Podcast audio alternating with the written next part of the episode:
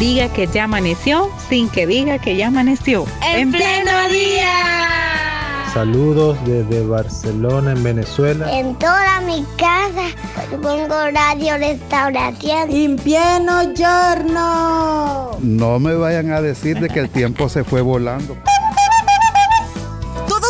seamos parte de En Pleno Día. De lunes a viernes. De 6 a 8 de la mañana. En Radio Restauración. 100.5 FM. Y en Facebook. Arroba En Pleno Día.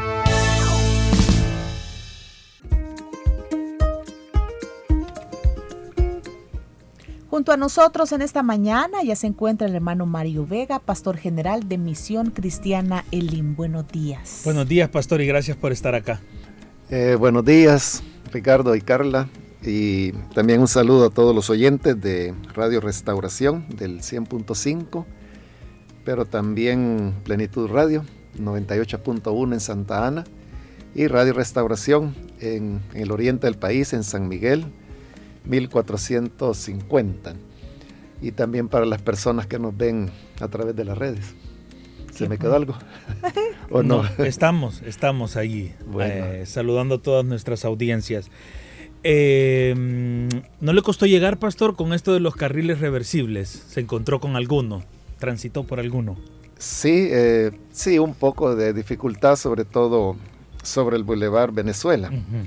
el, carril reversible, como solo queda una línea ¿no? para poder pasar de occidente hacia oriente, pues obviamente, ¿verdad? Va, muy lento. Sí, ahí tomó un poco de tiempo, pero no fue pues tan significativo como para llegar tarde. Ok. Sí, porque bien temprano estaba allá. como siempre. Aquí en cabina. Muy bien, hermano. Bueno, aprovechamos entonces el Día Internacional de la Mujer para hacer un nuevo segmento de Pregúntale al hermano Mario. Ya hay varias preguntas que tenemos aquí, las que queremos compartir con usted, hermano Mario. Pero cuando leo todas estas preguntas o las que hemos escuchado, me doy cuenta que es una situación que envuelve, que nos envuelve como mujeres, situaciones de sociedad, situaciones por políticas adoptadas que terminan desencadenando problemas. Entonces la primera pregunta que yo le haría, hermano Mario, es, ¿realmente nuestra sociedad tiene interés hacia las mujeres? Em, apoya políticas que van a ayudar a las mujeres? No, no, definitivamente. Eh, ni culturalmente y tampoco desde el punto de vista de políticas públicas, no, yo no veo que haya esfuerzos serios por tratar de solucionar la problemática que rodea a la mujer. Y precisamente esa es la razón por la cual este día a nivel mundial pues se ha decretado como el Día Internacional de la Mujer como una fecha de llamar la atención de la problemática que, rodea a la mujer en los diferentes países. Hoy por la mañana estaba revisando eh, algunas estadísticas y veía cómo el Ministerio de Justicia y Seguridad eh, mencionó que en el año 2022 hubo un total entre casos de violación a niñas y estupro, 2.907 eh, casos. Es decir, que si eso, esa cantidad se dividiera entre los 365 días que tiene el año, saldría un promedio de, de 8 niñas violadas diariamente en El Salvador.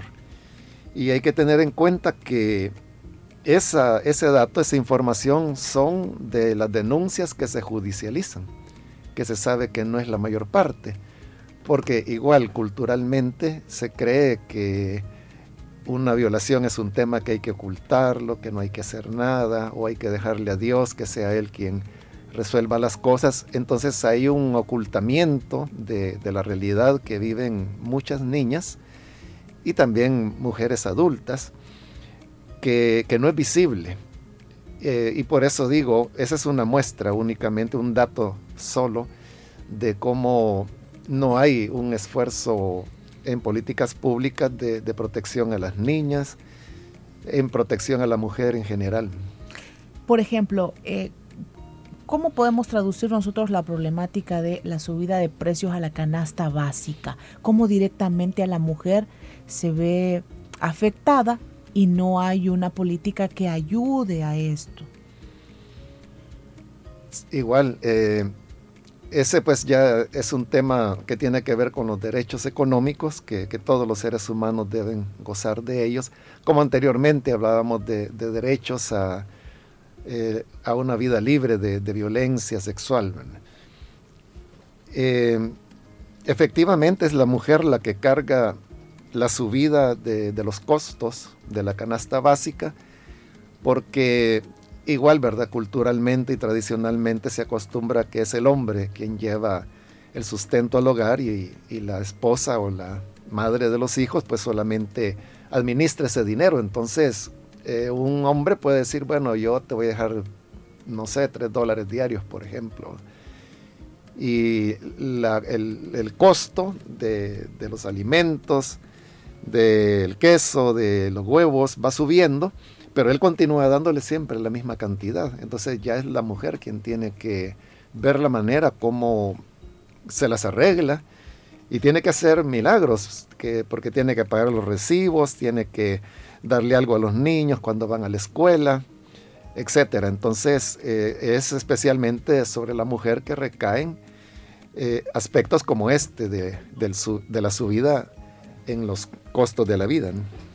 Pastor, ¿y qué opina usted de los movimientos feministas de nuestro país?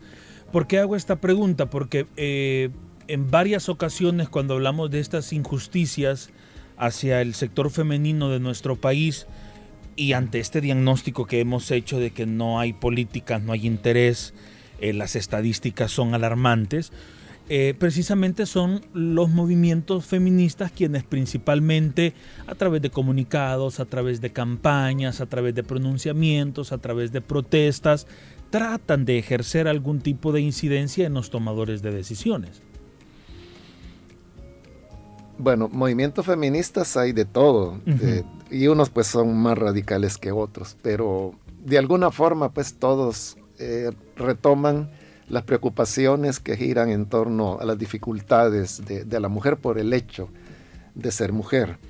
Y la movilización que las mujeres hacen son poderosas, porque así se ha visto en diversas marchas que han organizado, donde es una cantidad muy fuerte de mujeres que marchan por las calles precisamente exigiendo políticas públicas que resuelvan su problemática o que por lo menos den protección, como dije anteriormente, a, muchas niñas que se ven afectadas o adolescentes.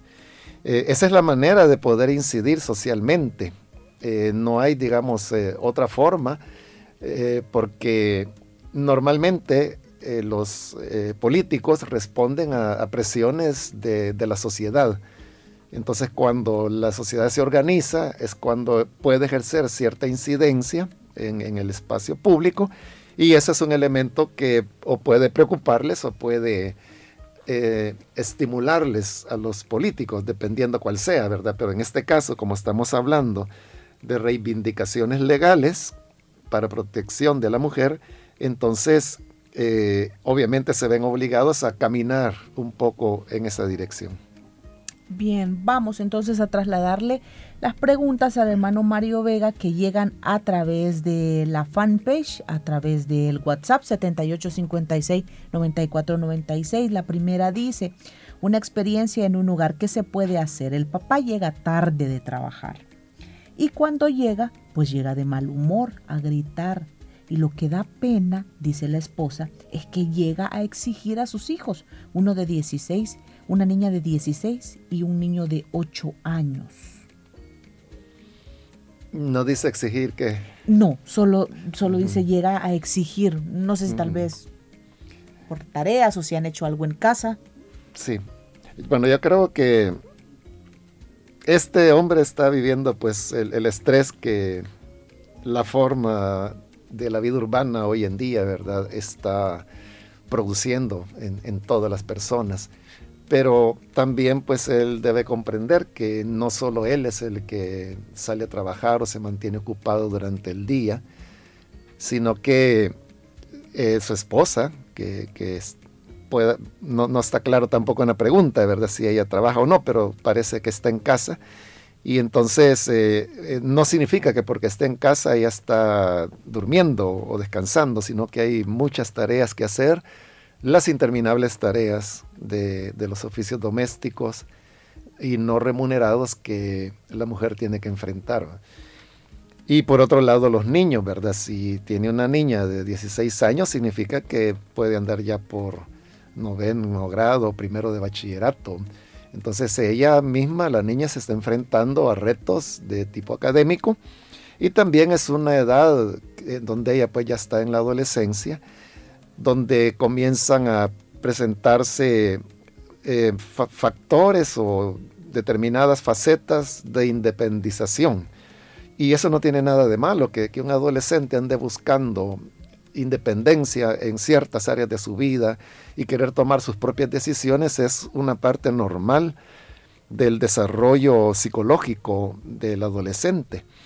De manera que eh, en, ese es un estira y encoge, ¿verdad? Porque el, padre tiene la tendencia a querer conservar los controles que se tuvo cuando ella era una niña pero ahora resulta que ella ahora tiene que ir a hacer trabajos de grupo, ahora eh, por cuestiones de horario ya no va a la misma escuela donde va su hermanito menor que solo tiene ocho años, sino que a lo mejor ella hoy tiene que ir a un instituto o a otra institución. Entonces todo eso hace de que el control que se tenía de niña se vaya perdiendo y todo esto puede generar estrés. Pero estoy tratando de explicar todo esto para entender de que se trata de un panorama que casi todas las familias tendrán que enfrentar y en consecuencia el, jefe de familia, que es acerca del cual se nos hace la pregunta, debería ser comprensivo, ver todo el panorama y eh, uno puede entender su, su estrés, su frustración, pero no hay por qué descargarlo sobre la familia porque el único lugar donde puede encontrar descanso él lo está llenando de estrés cuando llega con actitudes poco comprensibles como las que describe la, pregunta. Muy bien, vamos ahora con una nota de voz y recordarle también a nuestra audiencia que si usted tiene una pregunta en estos momentos la puede hacer llegar a nuestro WhatsApp a través de una nota de voz, a través de un mensaje de texto y nosotros se la compartimos a nuestro pastor. Escuchemos esta. Buen día, esta es una pregunta para el hermano Mario Vega. Eh, tenía la duda ya que hay una persona que es cristiana desde hace mucho tiempo y es un familiar mío y ha venido creando como esporas en mi corazón con temas bíblicos, con, con muchas cosas que la verdad no he tenido todo toda la, confianza de pedirle a Dios que me dé discernimiento para llenar mi corazón eh, de verdad y de cerrar mi mente ante, ante situaciones como estas. Pero yo salí embarazada, eh, perdí al bebé, no entendemos por qué, y posteriormente eh, volví a salir embarazada sin saberlo y sin buscarlo. Exactamente fueron tres meses después que yo salí embarazada de nuevo y em, esta persona que es familiar mía y es que es muy creyente por parte de Dios, dice que Dios me dio a ese bebé por un capricho mío y que Dios cumple caprichos. Entonces, quisiera saber si eso es real, si, si Dios cumple caprichos, así como dice, o, o cómo tomarlo, porque para mí todos somos un propósito por parte de Dios. Entonces, eh, yo no me puedo encaprichar en tener un hijo, al menos es lo que yo creo. Una cosa es anhelarlo y otra cosa es es encapricharse con algo así, pero para mí si no viene de parte de Dios no, no se tiene. Pero quisiera salir de esa duda. Gracias, Dios le bendiga. Exacto, yo creo que al final de la pregunta la hermana planteó lo, lo de fondo y es de que uno no puede juzgar a ninguna persona porque uno no es esa persona, no conoce su corazón. Entonces, como ella dice, una cosa es un capricho, otra cosa es un anhelo de querer ser madre. Pero ¿de qué se trata?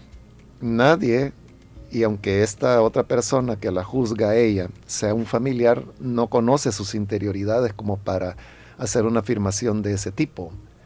Así que yo le diría que no se preocupe por lo que otras personas dicen. Si usted tiene tranquilidad en su corazón, tiene una limpia conciencia, sabe de que no es un empecinamiento, sino que, como usted dice, un anhelo, no se preocupe por lo que su familiar diga, porque si nos ponemos a preocupar por lo que las personas piensan o por lo que ellos suponen, eh, nunca va a tener tranquilidad en su vida, sino que, que viva su relación con Dios y con las demás personas con la plena certeza que su conciencia le da en cuanto a la verdad de las cosas. Muy bien, 7 con 16 de la mañana estamos en la sección Pregúntale al hermano Mario con el pastor general de Misión Cristiana Elim. Hay un caso donde una de nuestras oyentes nos expone que ella es cosmetóloga, costurera. Además, por la urgencia luego de la pandemia, aprendió a echar tortillas, echa tortillas, vende ropa y ha venido luchando con un esposo infiel. Con él se la pasan discutiendo. Él sigue en la casa, no aporta nada para la casa. Ella, además de tener a sus hijos, también está apoyando a unos sobrinos. Son ocho en la familia, nos contaba. Normalmente este tipo de, preguntas, es decir, de mujeres que están sufriendo infidelidad, las recibo con bastante frecuencia, lastimosamente. Y yo siempre les respondo lo mismo a las hermanas y les digo que esta situación va a continuar hasta donde la dignidad de ella lo permita. Es decir, si ella se tiene respeto a sí misma como mujer, le tiene respeto a sus hijos, como hijos de ella que son, entonces la pregunta es hasta dónde usted va a permitir que eh, su compañero de vida o esposo le continúe eh, maltratando de, de, esa manera, porque usted misma en la pregunta dice de que él pues no hace nada, no aporta nada y únicamente a lo que se dedica es eh, a seducir a otras mujeres. Entonces, ¿hasta dónde va a llegar su dignidad? ¿Hasta dónde usted va aceptar que una situación así continuarla enfrentando por el resto de su vida, va, a permitir que sus hijos vayan creciendo. En algún momento, si no lo saben, sabrán que él no es nada más que, que un zángano, un aragán, y que además de eso es infiel. Y entonces, ¿qué modelo de hogar son los que sus hijos van a llevar a futuro cuando ellos vayan a formar sus propias familias? Entonces, a todo eso me refiero cuando hablo de hasta dónde llega su dignidad. Eh, debe respetarse a sí misma, debe respetar a sus hijos y no tolerar eh, elementos que son totalmente contrarios al sentido del, del matrimonio que Dios estableció. Vamos con la siguiente pregunta. Hermano pastor, Dios le bendiga. Mi esposo me pidió el divorcio. Él vive en el extranjero y me lo dijo que era por conveniencia, para lograr obtener los papeles legales para poder venir a El Salvador. Y luego me dice que eh, regresará a nuestro hogar. Yo ya no quiero volver a verlo porque creo que mm, ya no, ya no creo que sea para mi bien, ya no lo necesito. ¿Me puede dar un consejo? Bueno, es la historia cien mil veces repetida, ¿verdad? De, las parejas que se separan por periodos largos de tiempo y que obviamente no les puede llevar nada más que al fracaso. Y este matrimonio ha, llegado ya a ese punto, es otro ejemplo, por eso digo la historia cien mil veces repetida, pero que las personas nunca terminan de entender, porque continúa todavía parejas separándose cuando eso claramente es en contra de de lo que Dios ha establecido para las parejas, para los esposos. De tal manera que otra historia más, ¿verdad? De, de, destrucción de un nuevo matrimonio, prácticamente han llegado a su fin. Ya no se ve que haya interés ni de parte de él ni de parte de ella. Yo no veo que haya una razón legal por la cual él que tenga que divorciarse, que una vez divorciado se le va a facilitar los papeles. O sea, no, yo no veo cuál sea el motivo, con la única salvedad que él quiera divorciarse para casarse ficticiamente con alguna persona en los Estados Unidos y de esa manera, si esta persona tiene algún estatus legal, poderlo emigrar a él como esposo. Pero en el fondo, lo que se ve pues es que se ha llegado ya al final de, de lo que fue esa relación matrimonial. Bien, nos dice otra de nuestras oyentes, ¿por qué no somos comprendidas? Y exigen todo y no valoran el quehacer del hogar. Me imagino que cuando la hermana pregunta que por qué no somos comprendidas, más exactamente sería por qué los hombres no la comprenden. Eh, es muy sencillo porque hombres y mujeres son diferentes, eh, cerebralmente eh, funcionamos de manera distinta. El hombre, por decirlo de una manera muy resumida, eh, actúa sobre la base de la lógica. Entonces, en esa lógica, el hombre puede llegar a ser muy práctico, muy pragmático, puede llegar a ser eh, también hasta frío, se puede pensar eh, en sus decisiones, en su forma de reaccionar.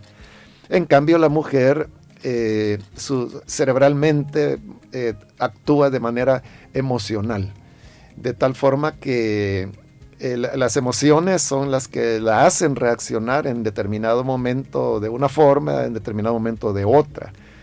Cuando digo esto, solo estoy describiendo cómo es el funcionamiento fisiológico de, de la personalidad, tanto de hombre como de mujer.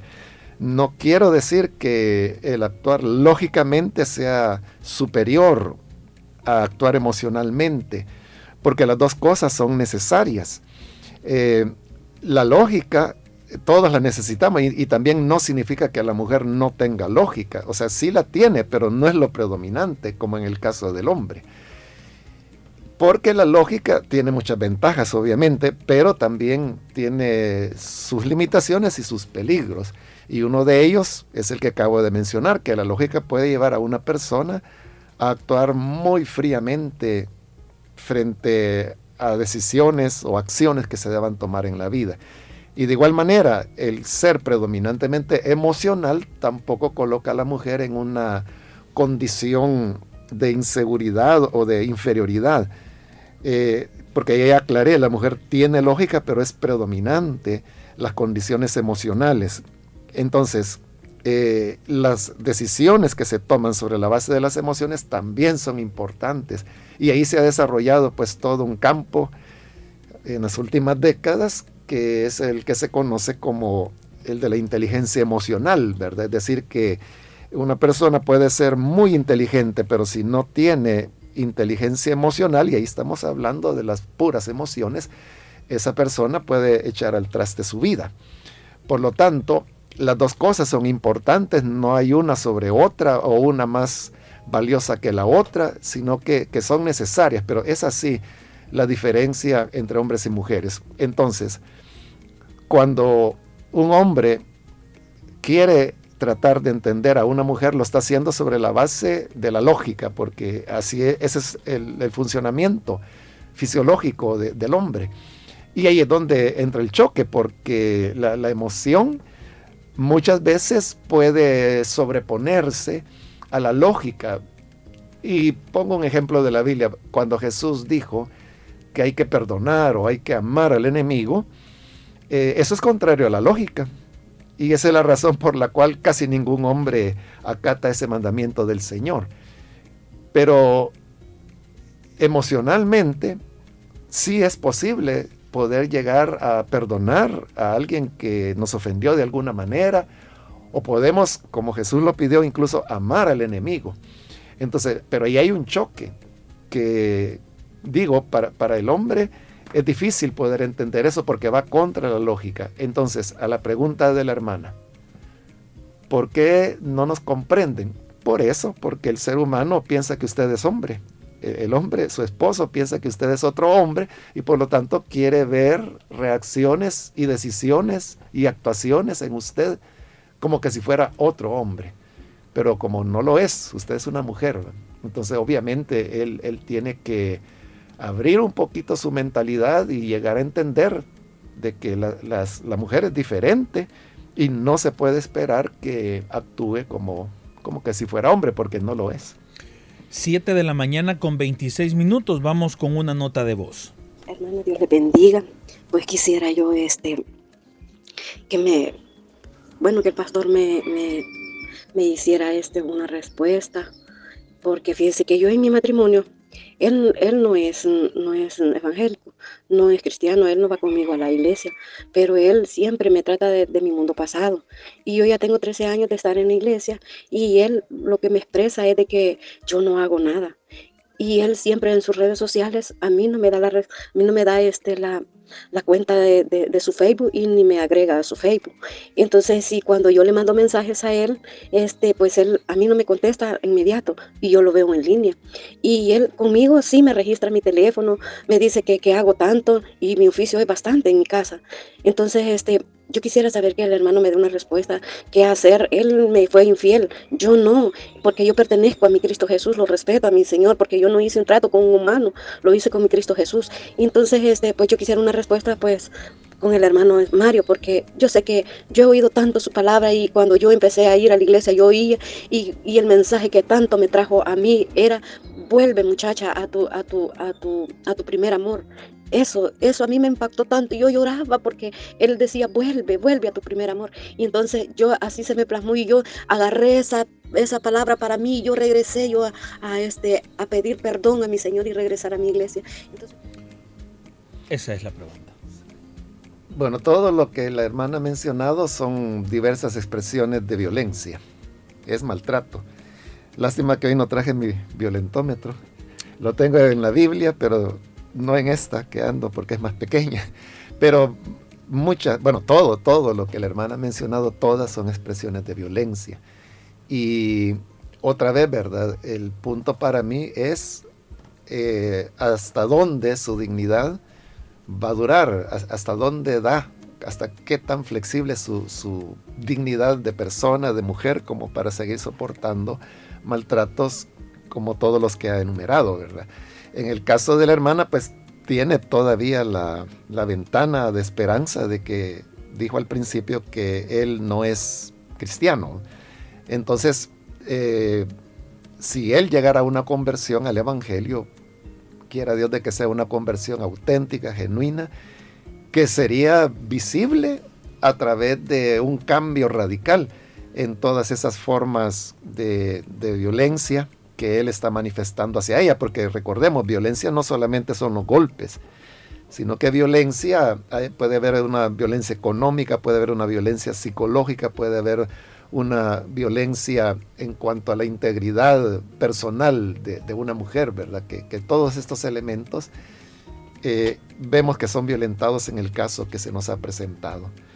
Así que eh, si él tuviera esa conversión, pues esa podría ser la esperanza. Pero claro, el punto está en que si tiene que esperar y creer, y obviamente ella tiene un papel en oración para poder llegar a esa conversión, pero el punto es, eh, debe esperar, tiene que seguir esperando años para que él se convierta. ¿Y qué tal si no se convierte? Porque hay personas que nunca llegan a tener una auténtica conversión. Entonces, ¿hasta dónde puede esperar?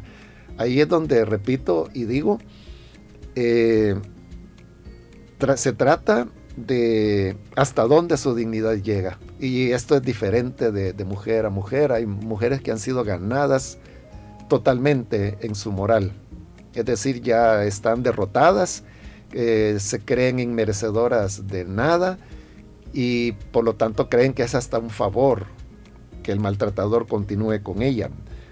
Eh, existe ese tipo de mujer, pero existe otro tipo de mujer que a la primera y, por menos cosas que las, que las que la hermana ha mencionado, uh, hace rato se hubieran terminado ya con esa relación. Entonces a eso me refiero cuando digo su dignidad, hasta dónde va a llegar. Marilyn le manda aquí el violentómetro por si le quiere dar un vistazo. Hago la siguiente pregunta. ¿Por qué en las iglesias evangélicas. La mujer en muchas ocasiones solo es tomada en cuenta para áreas como ornato y limpieza, venta de alimentos, y no para cargos en las áreas como directivas u otro tipo de privilegios como este. Sí, estaba viendo el violentómetro. Y sí, ¿verdad? Hay varios elementos, como por ejemplo te culpabiliza por tu forma de ser, te maltrata psicológicamente, que son cosas que la hermana mencionó. Eh, te controla y hace problemas al salir, ¿verdad? Que ella habló pues de que le revise el teléfono, que desconfía de ella, te sientes intimidada. Y como el violentómetro es una escala que, va subiendo, entonces ahorita en, lo que estoy leyendo allí, eh, lo que recomienda el violentómetro dice que hay que tener una actitud de alerta, precisamente porque los niveles de violencia eh, van subiendo, no se quedan estáticos y eso es lo, peligroso. Bueno, así podríamos, ¿verdad?, continuar eh, revisando y luego comparando con, con, el caso de la hermana o cualquier otro caso. Ahora, ¿cómo era el último? Porque en las iglesias evangélicas la mujer en muchas ocasiones solo es tomada en cuenta para cargos como de ornato y limpieza, venta de alimentos y no para cargos en áreas como directivas u otro tipo de privilegios como este? Hay todo tipo de iglesia evangélica. Hay iglesias evangélicas donde las cosas son como la hermana los describe, pero hay otras iglesias que tienen una actitud más amplia y la mujer pues puede llegar a tener posiciones de dirección como la hermana lo menciona. ¿Por qué es así? Eh, depende mucho de las interpretaciones teológicas que cada denominación o iglesia pueda hacer. Eh, si uno hace una lectura desde la cultura de las escrituras, entonces yo puedo llegar a una interpretación errónea de lo que ellas dicen, porque debemos recordar que la Biblia es un libro que a lo menos tiene dos mil años de antigüedad y consecuentemente fue escrito en otro idioma, en otro contexto cultural. Por lo tanto, no corresponde a lo que es nuestra realidad. Y desde ese punto de vista, y estos son elementos básicos de interpretación de la escritura, uno tiene que tener en cuenta cuáles eran las condiciones eh, sociales, económicas, culturales del contexto donde los libros de la Biblia fueron escritos para poder saber qué era lo que significaban en aquel contexto para entender qué significan en el nuestro ahora. Pero uno no puede hacer una conexión eh, directa, como que si ayer fue escrita la Biblia, por un lado. Y por el otro lado también está el, el aspecto puramente cultural, que la manera como yo soy me lleva a interpretar la Biblia. Entonces, si yo vivo en un contexto de relegación de la mujer, de marginación de sus papeles, entonces igual voy a leer con esos ojos la, palabra de Dios. Pero si yo tengo una idea diferente del rol de la mujer y, del equilibrio o equidad de género, yo voy a descubrir también en la Biblia muchas enseñanzas, principalmente en el Nuevo Testamento, aunque también hay bastante material en el Antiguo Testamento, que me va a hacer encontrar eh, base bíblica para poder hablar de una mayor equidad. Entonces uno encuentra en la Biblia lo que uno busca.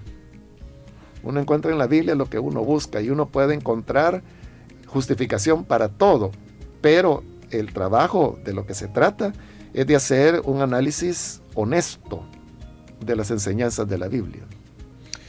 Dice la siguiente pregunta. Anónimo, por favor, pregunte al pastor Vega. ¿Qué consejo daría a las mujeres que han enviudado? Que dicho sea de paso, después de la pandemia se ha incrementado el número.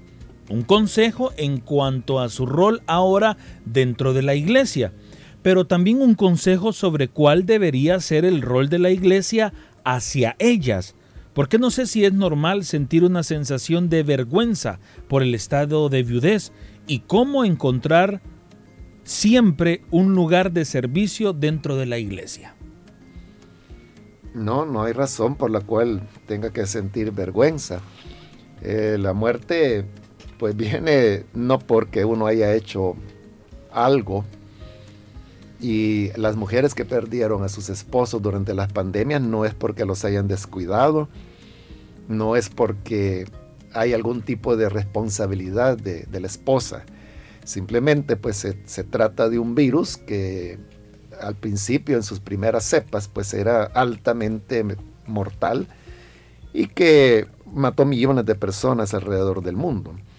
Entonces no hay razón para poder sentir eh, esa, pena. Y ah, muchas veces estos sentimientos de, pena o de culpa pueden ser construcciones que la persona misma se hace. No es que la iglesia las esté viendo de esa manera, sino de que ellas son las que han construido mentalmente este tipo de, sentimientos que puede originarse en una mala comprensión de, lo ocurrido, como en este caso pues estamos hablando de, la muerte de, los esposos. Y como en toda pérdida, siempre que hay un duelo, lo que viene es un replanteamiento de la vida, que parte de la realidad de que esa persona ya no estará más allí.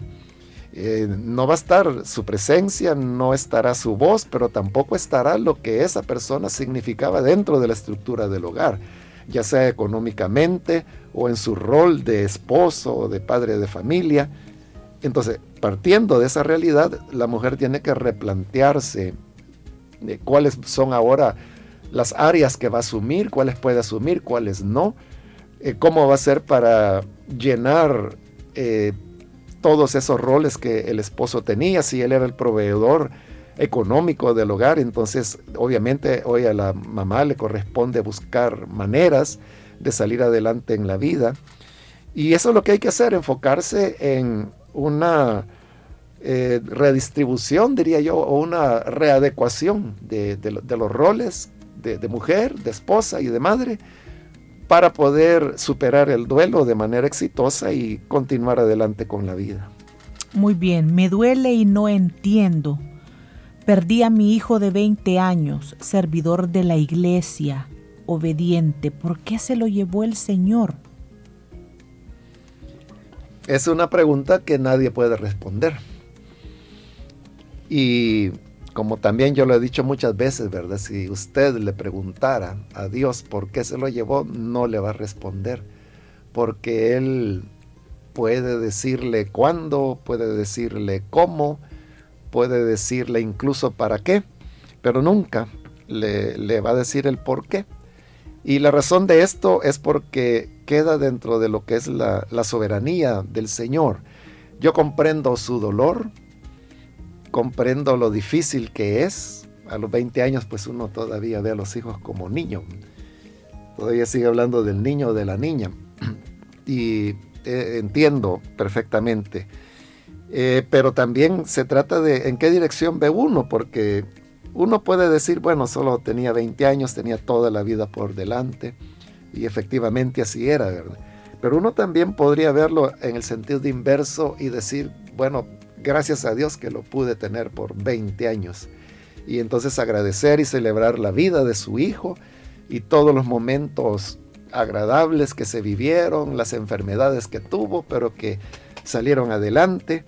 Entonces esa celebración de la vida y esa gratitud a Dios por haber tenido el privilegio de haberlo tenido por 20 años es como el otro lado de la moneda, la otra cara de la moneda que no hay que olvidar. Vamos ahora con una nota de voz. Buenos días, hermano. Eh, yo quiero participar en, esta, en hacerle una pregunta al hermano Mario. Aquí le saludo de la Troncal del Norte. Fíjese, hermano Mario, que yo fui violada a los 15 años por un hombre que yo trabajaba en esa casa. Éramos muy pobres y mi mamá me había dado, me había permitido que trabajara para ayudar un poco, aunque sea este, en esa casa. Y el hijo de los patrones me violó y me amenazaba y yo me quedé callada. Ellos lo que hicieron, enviarlo para Estados Unidos, como claro, tenían posibilidades, ¿verdad? Y yo pues era bien pobre. Éramos bien, bien pobres en ese entonces, mi mamá se quedó viuda y pues nos sacó adelante. Gracias al Señor, va. Y con ayuda de Dios nos sacó adelante, pero tuvimos que ayudar, aunque sea un poco, los hijos más mayores. Entonces, ese joven lo mandaron para Estados Unidos. Pero resulta, bueno, se, se, fue, se me olvidó todo. Yo no puse denuncia ni nada, hermano, porque pues va, eh, ya pasó, pasó. Entonces, hermano, con el tiempo yo le he vuelto a ver ese, ese hombre, ese varón. Hoy es un mayor porque yo ya tengo 53 años y él pues tiene más, ¿verdad? Pero hermano, yo creí que ya había superado ese tema, e, ese, esa, ese problema. Y hoy yo lo he vuelto a ver al, al hombre porque llega, yo trabajo. trabajo en un lugar y él llega a comer ahí a ese lugar. Eh, entonces, él me reconoció, hermano. Y yo sentí, no le guardo rencor ya. Dios sabe que yo ya lo perdoné. Pero yo siento como que revivo aquello, hermano. No sé qué me puede aconsejar, hermano. Ya soy una mujer de 53 años, ¿verdad? Yo sé que ya pasó mucho, mucho tiempo de eso, de que yo fui violada pero ha vuelto eso a, mi vida y esa inquietud, hermano, y ha vuelto y, a veces digo, ¿por qué yo no lo fui a denunciar? Yo era una niña, no tenía apoyo, no tuve valor, el, valor de contarle a mi familia ni a mi mamá, porque sentí que ella me iba, me, iba a castigar a mí. No, no, no creí que me iban a creer, no sé, la vergüenza, no sé qué pasó, pero yo no conté. Entonces yo ahora le hoy le, he contado a mi hermano y le digo que quiero denunciarlo, pero, pero pues él me dice que no, porque ya no hay pruebas, ¿verdad? No sé qué me aconseja, hermano. Espero su respuesta. Que el Señor me le bendiga. Estaré pendiente mañana de, la entrevista que usted va a tener en la radio, hermano. Ahí está realmente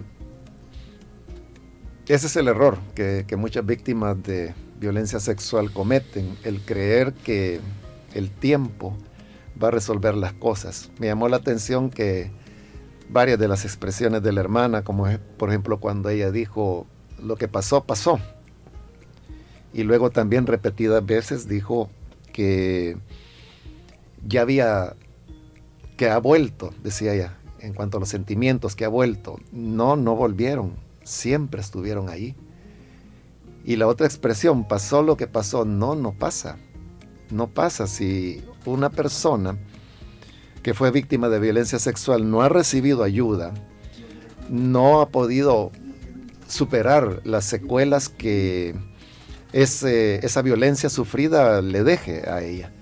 Y yo estoy seguro de que sin conocer a la hermana, yo creo que ella tiene problemas serios de autoestima, de seguridad.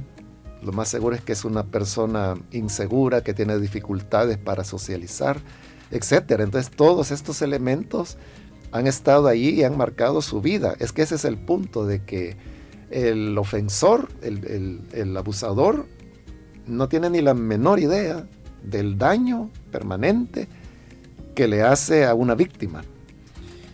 Yo recuerdo un caso de, una señora, la, hermana que envió este audio, se puede decir que está relativamente joven, pero recuerdo una anciana, abuela, que, llegó a hablar conmigo hace ya algunos años atrás y me contó su caso, ella había sido violada a los cinco años de edad y en ese momento que ella estaba platicando conmigo, eh, no recuerdo qué edad tenía, pero sí tengo clara su, imagen y yo consideraría que era una señora de no menos de 66, 67 años. Y ella seguía con las secuelas muy vivas de lo que ese abuso había causado sobre ella a lo largo de toda su vida. Es decir, eso ya hacía no menos de 60 años que había ocurrido. Entonces pensar que el tiempo cura las heridas, eso no es verdad. Y también me llamó la atención que la hermana dice, yo ya lo he perdonado. Pero yo le preguntaría, o sea, ¿por qué lo perdonó? En algún momento él mostró arrepentimiento. En algún momento él le pidió perdón para que usted diga que lo ha perdonado. Porque ese es otro error, entender mal lo que es el perdón. Es que ni siquiera Dios otorga el perdón a personas que no se han arrepentido y que no lo han pedido. ¿A quién Dios perdona que no haya solicitado el perdón? Entonces, y Jesús lo que quiere es que nosotros perdonemos como Él perdona. Entonces, podemos perdonar a una persona que se arrepiente, a una persona que nos muestra dolor por lo que ha hecho, que nos pide disculpas o nos pide perdón. Realmente no es importante si usa la palabra disculpa o perdón. Lo importante es la actitud que la persona está reconociendo. Pero si todos esos elementos se han dado, eso que usted dice, yo lo he perdonado, no es nada más que otra lucha interna que usted está haciendo por tratar de convencerse de que lo que pasó, pasó. Pero la verdad es que no pasa mientras no se reciba una ayuda. Hay una palabra que dentro de, dentro de la iglesia se, se dice someterse. No sé realmente si, si la estamos mal empleando. Pregunta a una persona, un caballero. ¿Puede estar el Espíritu de Dios dentro de una mujer soberbia que no está dispuesta a someterse al hombre? Sí, correcto. Ahí la, clave es esa. ¿Qué entiende él por someterse al hombre? Eh, en cuanto al tema, o sea, la pregunta, yo diría está mal formulada, ¿verdad? Porque él está preguntando que si puede tener el Espíritu de Dios. Y esa es una pregunta que ni yo, ni él, ni nadie puede responder, porque ahí entramos ya en una cuestión de relación de una persona con Dios. Entonces yo de nadie me atrevería a decir o a juzgar que si tiene o no tiene el Espíritu de Dios. Entonces ese no es el tema, esa no es la pregunta. Yo diría que más bien eh, la pregunta sería, ¿qué entiende usted por, por someterse? Si por someterse usted entiende una negación de la persona misma de tal manera que como que si no tuviera cabeza y que tiene que hacer todo, todo lo que el hombre dice, entonces está entendiendo mal lo que es someterse. Pero todo dependería de eso. ¿Qué entiende por someterse? Vamos con la siguiente pregunta que nos llega a través de nuestro WhatsApp. Bendiciones, hermano. Una pregunta. ¿Cómo identificar si lo que siento es dependencia emocional o amor por la otra persona? Hace unos meses terminamos una relación de seis años y me hace falta. Y terminamos porque en lo personal sentía que la relación no nos llevaba a nada más en el futuro. Bueno, yo no puedo con, esa información decir si se trata de verdadero amor o de una dependencia emocional, ¿verdad? Porque no puedo adivinar. Pero es lógico que después de una relación que ha durado seis años, esa persona pues jugó un papel en la vida de esta hermana por un buen periodo de su vida y como uno pues da por sentado de que ella es joven, entonces significa que buena parte de, de su vida fue bajo esta relación. Entonces es muy natural que cuando esa relación termina, sienta un vacío. Es lógico, es obvio. O sea, dejaría de ser humana si no lo sintiera. Pero lo importante es eso, ¿verdad? De que la razón por la cual tomó esa decisión. Porque muchas cometen el error de seguir adelante con una relación solo porque la han tenido ya por un largo tiempo o porque la familia, los amigos saben de que ellos han sido novios y entonces siguen adelante con una relación que en el fondo saben que no les conviene, saben que es destructiva. Pero qué bueno que esta hermana ha reaccionado y ha tomado una decisión. Y yo la animaría a, mantenerla. Y ese vacío, esa falta que dice que él le hace, es muy natural, pero como todo en la vida, y es como una especie de duelo. Usted lo que tiene que hacer es replantear su vida, replantear sus amistades, replantear sus actividades y de esa manera es como uno puede superar eh, las pérdidas y los rompimientos también. Hermano Mario, ¿qué llamado le haría usted a las mujeres cuando son víctimas de un líder, de un pastor? Aquí nos cuentan una experiencia. Fui víctima de violación de parte de un pastor a los 12 años.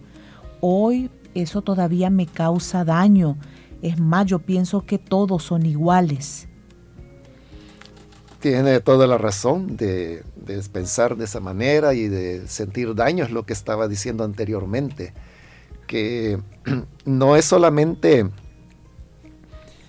pensar que porque el tiempo pasó ya la persona ha superado las situaciones y que va a seguir adelante. Ella eh, está siendo muy honesta y dice que le sigue causando daño. Y así será mientras no reciba una ayuda especializada que le permite superar cada uno de los elementos de su personalidad que han sido dañados. Ella era solo una niña cuando eso ocurrió y obviamente uno no puede exigir, ¿verdad? En, una menor de edad y sobre todo pues cuando se trata de una relación de confianza como es el, pastor hacia una niña que va a la iglesia, ¿verdad? Que ella, bueno, si aún los adultos tienen confianza en ese tipo de relación, ¿cómo no lo iba a tener una niña? De tal manera que no se la puede señalar de que por qué no fue y lo denunció. Probablemente a esa edad ella ni tenía idea pues de que se podían hacer denuncias por ese tipo de, casos. Entonces yo diría que ella eh, tiene que eh, reconocer y no culparse a sí misma, porque muchas víctimas se culpan a sí mismas y dicen, ¿y por qué no dije nada? ¿Y por qué no lo denuncié? ¿Y por qué no fui a, la policía? Pues muy sencillo, si solo tenía 12 años y ni sabía siquiera dónde quedaba la policía. Entonces, ¿cómo lo iba a hacer? Pero el problema es de que la víctima comienza a exigirse por lo que sabe hoy en el presente y no por lo que era cuando fue victimizada. Eh, entiendo de que hoy piense pues de que todos los pastores son iguales. Eh, obviamente pues eso no es cierto, pero eh, yo comprendo su situación y, le recomendaría el poder buscar ayuda. Y si esto es algo que todavía está reciente, eh, que no ha caído todavía el, periodo de, prescripción, que, que denuncie, que no tenga temor en hacerlo, porque es así como se va a impedir que esa persona siga haciendo daño a otras niñas. Muy bien, 10 años es el periodo de prescripción, ¿verdad, hermano? Sí, 10 años. Vamos con una nota de voz. Hermano Mario, Dios le bendiga. Una pregunta. ¿Qué soluciones se le puede dar a, a mi hijo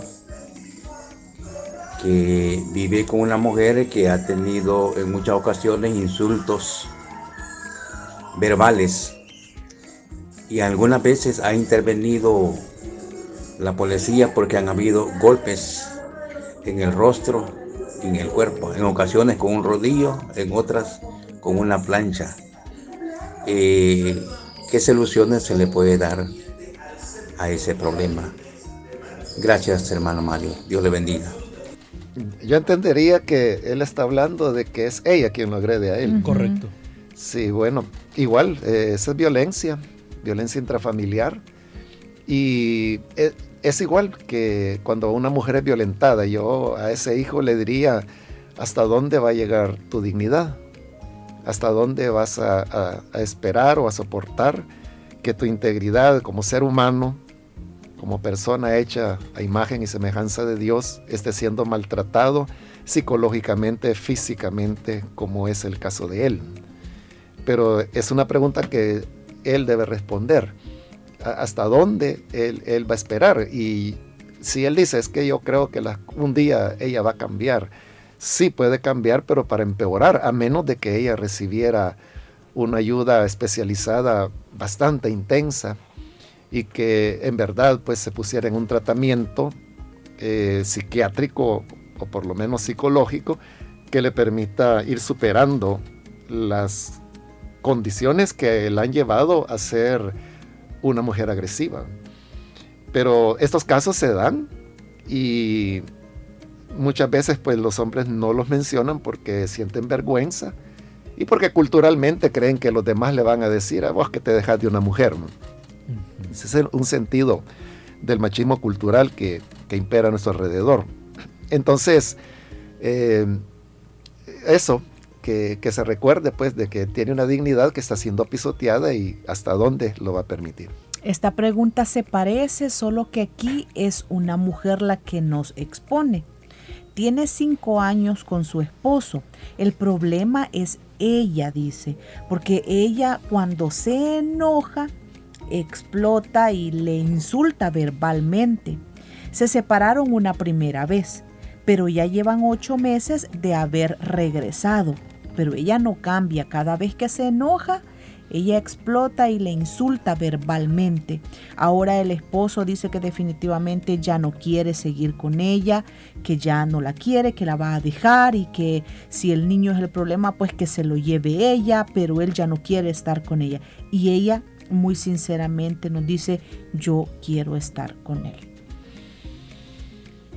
Sí, eso es lo que sucede, ¿verdad? Que yo, yo veo difícil de que vaya a lograr retener su hogar porque cuando un hombre dice eso, es porque ya el hombre llegó a su límite.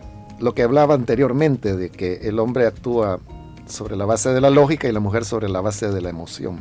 Sobre la base de la emoción puede ocurrir, como en el caso de esta hermana, que ella misma dice que es iracunda, se enoja, hiere, explota eh, de ira, ¿verdad?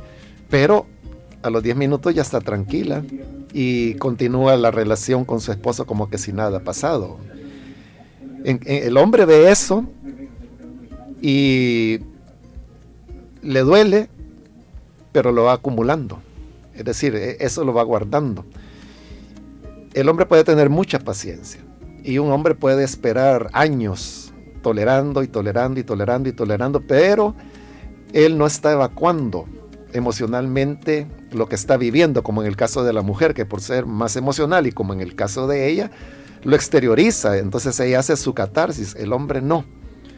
Entonces eso es como un nivel que va subiendo, subiendo, subiendo, hasta que llega el punto en donde termina la paciencia del hombre. Y ahí es donde el hombre dice lo que ella hoy dice que su esposo está afirmando, y es de que eh, se acabó, me voy, y ni siquiera eh, el hijo lo va a detener porque dice si ella se lo quiere llevar que se lo lleve. Entonces yo le diría de que prácticamente ya lo perdió porque él ya llegó a ese punto donde ha tomado su decisión y cuando un hombre llega a ese punto ya no hay nada que lo pueda hacer cambiar. Lo que ocurre con usted es un problema de pecado porque la Biblia así lo presenta, que las explosiones de ira eh, es un pecado así está catalogado en el Nuevo Testamento y por lo tanto es una actitud pecaminosa la que usted ha desarrollado. Pero claro, usted no, no la sacó de, de la bolsa, sino que eso es el resultado de cómo usted fue criada de niña, los modelos que tuvo, la forma como su mamá reaccionaba, por ejemplo. O sea, todo eso son elementos que van eh, fraguando el cómo una persona es. Nadie es lo que es de manera gratuita. Y lo que convendría en su caso, pues en primer lugar, pues reconocer que usted ha estado en pecado todo este tiempo por sus explosiones de ira y buscar una ayuda especializada que le permita salir adelante de los elementos en su crianza que la llevaron a expresarse de manera incorrecta como lo ha estado haciendo. Y tal vez pues esa sería una manera en que yo diría como el último hilo que le queda de esperanza de poder conservar su matrimonio. Vamos con la siguiente pregunta a través de nuestro WhatsApp. Dios le bendiga, pastor. Yo estoy pasando por una situación que no entiendo. Tengo a mi bebé de seis meses y desde que él nació, mi esposo se ha alejado mucho de mí y si yo lo busco a él, solo se me queda viendo raro. Eso siento yo. Eh, solo se fija en cómo ando vestida, cuando muchas veces antes me queda tiempo para arreglarme.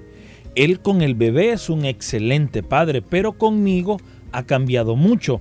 Que no le gusta ni salir conmigo y si le pido salir mejor me cambia el tema o me dice que no puede la verdad es que yo hasta me siento menos, me siento fea por las actitudes, porque él ha cambiado demasiado conmigo. Siempre que se tiene un bebé hay cambios físicos que se producen en la mujer y pudiera ser que él le está dando un valor desmedido a, a su apariencia. Y digo desmedido porque el amor no solo consiste en la atracción física que pueda haber en una pareja, sino que el amor implica muchos otros eh, aspectos de las personas, eh, su historia, su forma de pensar, su carácter, su personalidad, o sea, todo esto son aspectos que, que, se deben amar en una persona, porque si solo se va a amar la apariencia, entonces ese es un amor muy frágil, no, va a durar mucho, bueno, y se está viendo en este caso. Ese puede ser un elemento. Otro elemento posible es de que su esposo tenga muy baja autoestima, lo cual pues es un problema muy serio y muy generalizado en nuestro país. Pero por esa baja autoestima pudiera ser que él se siente, eh, en el fondo, son celos de, su propio hijo porque ve que usted hoy le dedica atención al bebé y obviamente que tiene que dársela porque es su hijo y él es un bebé. Entonces él ya, no es el, centro como lo era antes, que no tenían un hijo, sino que ahora su atención como madre está, como mujer está dividida entre el niño y él. Entonces puede hacer que él resienta también eso y que es, la razón por la cual él eh, ha tenido cierto distanciamiento hacia usted. Pero aquí estoy hablando solo de posibilidades. Se necesitaría eh, una plática más, más a fondo eh, sobre todo con él, para saber qué es lo que está ocurriendo y de, de esa manera encontrar las claves para solucionar el problema. Nos escribe una de nuestras oyentes. Mi pregunta es, ¿por qué nunca hacen nada las autoridades ni nadie para eh, atender una situación de violencia familiar en El Salvador. Yo huí del país hace cuatro años porque mi esposo me maltrataba física y psicológicamente. Las autoridades nunca hacían nada. Iba a una estación de policía, iban a buscarlo, pero luego él huía y luego no le daban seguimiento a esas agresiones. Hoy vivo en los Estados Unidos y mi única preocupación son mis hijos que todavía están en El Salvador, aunque ya bajo un proceso migratorio. Bueno, no queda claro si la hermana, aparte de ir a la policía, hizo algo más, porque si solo hizo eso de, de ir a la policía, entonces los policías hicieron lo que están facultados a hacer pero si ella hubiera dado un paso más, como es presentar una demanda, y pudo haberlo hecho también en una delegación de la policía o pudo haberla hecha en, la fiscalía, en la procuraduría, es decir, hay, hay, varias instancias donde pudo haber acudido, porque cuando ya hay una demanda, entonces sí, ya inicia un proceso judicial y ahí es donde ya los jueces intervienen y donde pueden dictar medidas cautelares. Eh, y dentro de esas, o sea, la policía está supeditada a los jueces. Entonces, cuando un juez eh, decreta una medida de protección hacia una mujer, es la policía la encargada de hacerlo. Pero la policía por sí misma no puede decretarlo.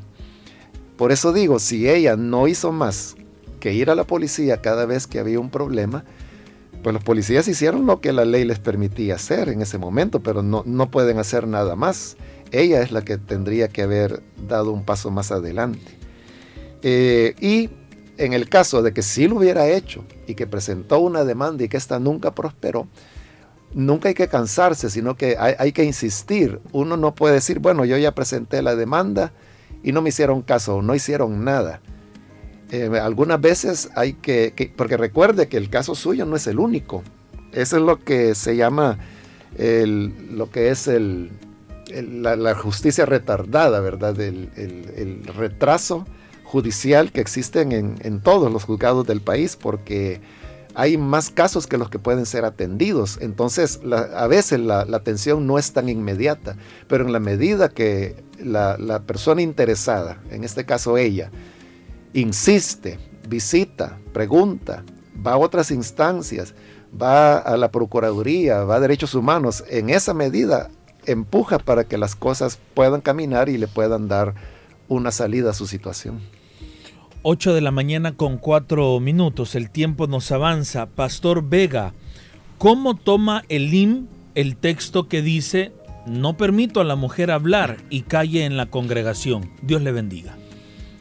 Bueno, lo he explicado ya varias veces en predicaciones, pero ya que el hermano lo pregunta, de manera muy breve, pues recordar que en la época cuando fueron escritas los, libros del Nuevo Testamento, las relaciones culturales eh, se daban sobre la base de una relación que se llama patronazgo y clientela. Eh, clientela se le llamaba aquellos oficios que no eran manuales, como por ejemplo ser maestro o ser eh, un filósofo o ser un predicador del Evangelio. Estas eran personas que como no tenían una producción manual como el agricultor o como el pescador o como el artesano, entonces no, no tenía una forma directa de cómo poder vivir. Y entonces es donde surgía la figura del patronazgo. Los patronos eran personas que con su dinero sostenían a poetas, a historiadores, como en el caso de Josefo, ¿verdad? Que precisamente se, llama Josefo porque ese era el nombre de su patrono. Eh, entonces, eh, así pues hubo muchos casos en donde se daba esa relación de patronazgo y clientela. Fue una relación que incluso se dio en el ministerio del Señor Jesús, porque en el Evangelio de Lucas, si no estoy mal, es el capítulo 7, ahí habla de, las mujeres que con sus bienes sostenían al Señor. Entonces ellas eran las patronas. Eh, no estoy diciendo que con eso mandaban al Señor, sino que estoy diciendo de que ellas eran quienes sostenían, es lo que dice el Evangelio de Lucas, que con sus bienes lo sostenían. Entonces estas relaciones no solo se dieron entre Jesús y sus discípulas, sino que se dio también por ejemplo, en el caso de Pablo, eh, Lidia fue patrona de él durante su ministerio en Filipos, como está narrado en el capítulo 16 del libro de los Hechos de los Apóstoles. Entonces, esto de alguna manera continuó, aunque Pablo lo desaconsejaba. Él decía que no debería haber. Y precisamente porque Pablo lo desaconsejaba es que sus discípulos, que son los que escribieron las cartas pastorales, escribieron un pasaje como el que el hermano cita, donde dice que no, no permito a la mujer enseñar ni que ejerza dominio sobre el hombre, porque esas eran eh, algunas patronas que eran mujeres cristianas, pero que por ser las que sostenían al ministro, querían inferir, interferir más bien, en las decisiones administrativas de la iglesia o incluso en decisiones de carácter ministerial. Entonces, para impedir que eso ocurriera, es que los discípulos de Pablo escribieron, no permito a la mujer enseñar ni que ni ejercer dominio sobre el hombre, porque lo que se quería preservar era la dependencia única y exclusiva del ministro con relación a Dios, y no que por el hecho de que yo soy quien te sostiene, eh, voy a poner las reglas del juego. Eso es lo que el pasaje significa pastor, y hablando de pasajes de la Biblia, ¿qué pasaba en el tiempo de Jeremías cuando él en su oportunidad dijo que le dolía en lo más profundo del alma ver sufrir a las mujeres de la ciudad?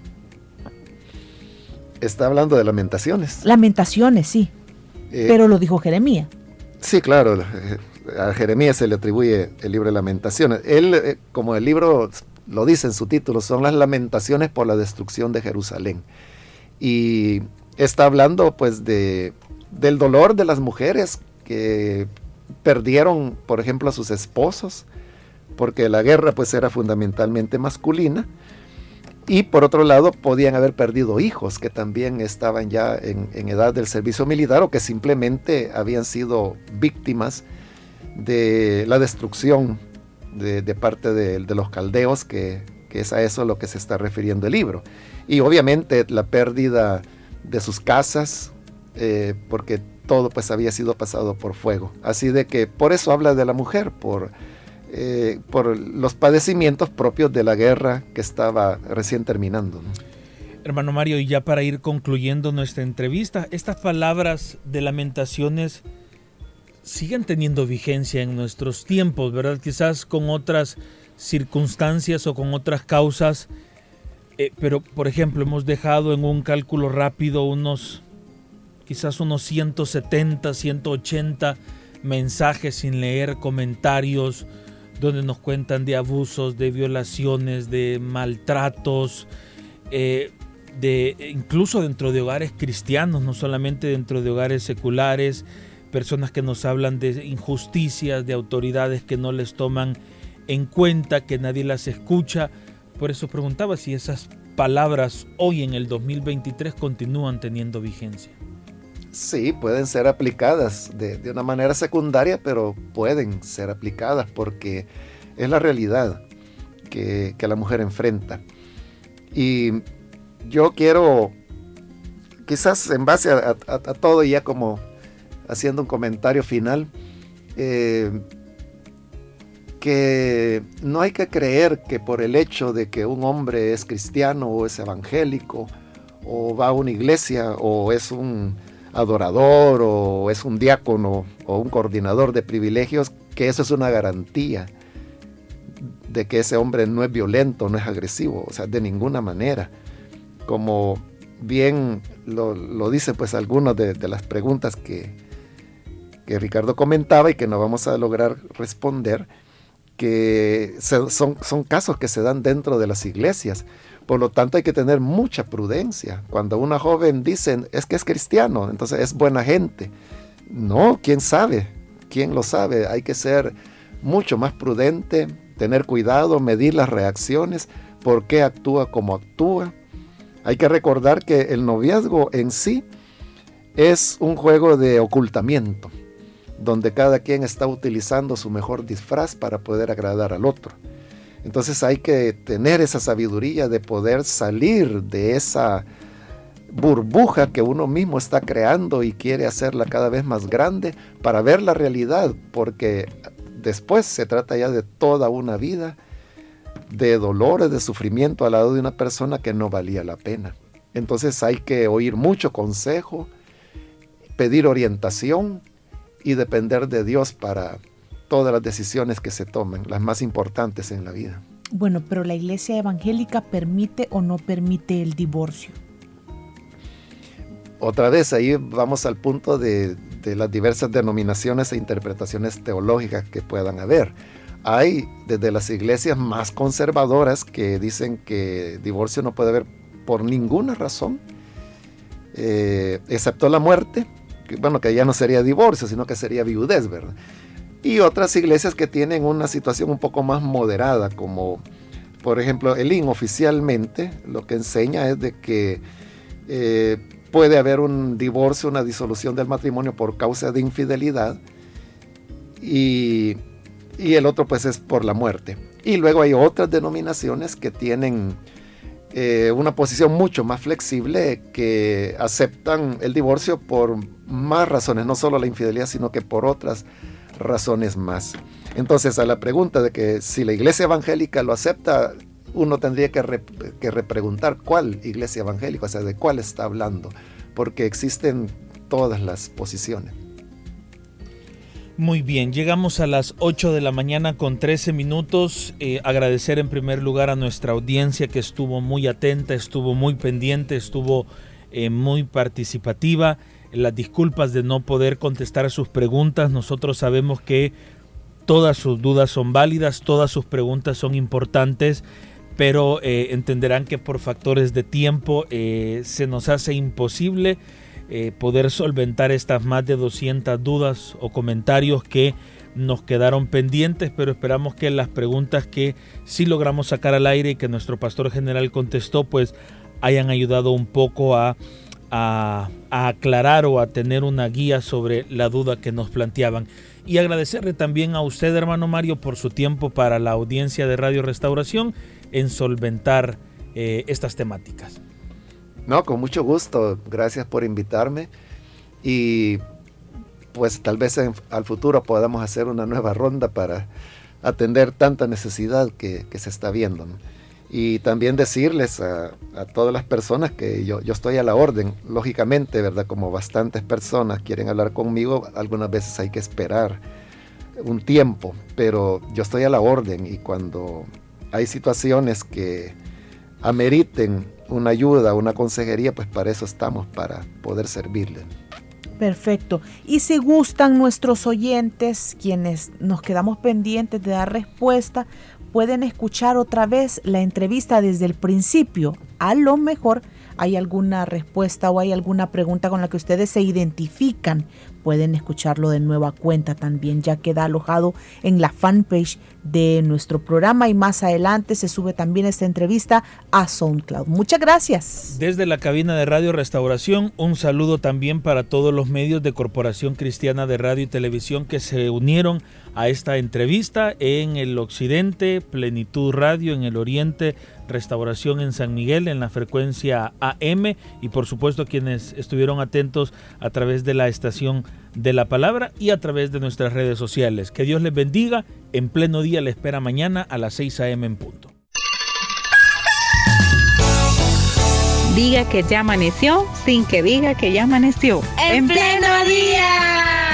Saludos desde Barcelona, en Venezuela. En toda mi casa pongo radio restauración. En pleno giorno. No me vayan a decir de que el tiempo se fue volando.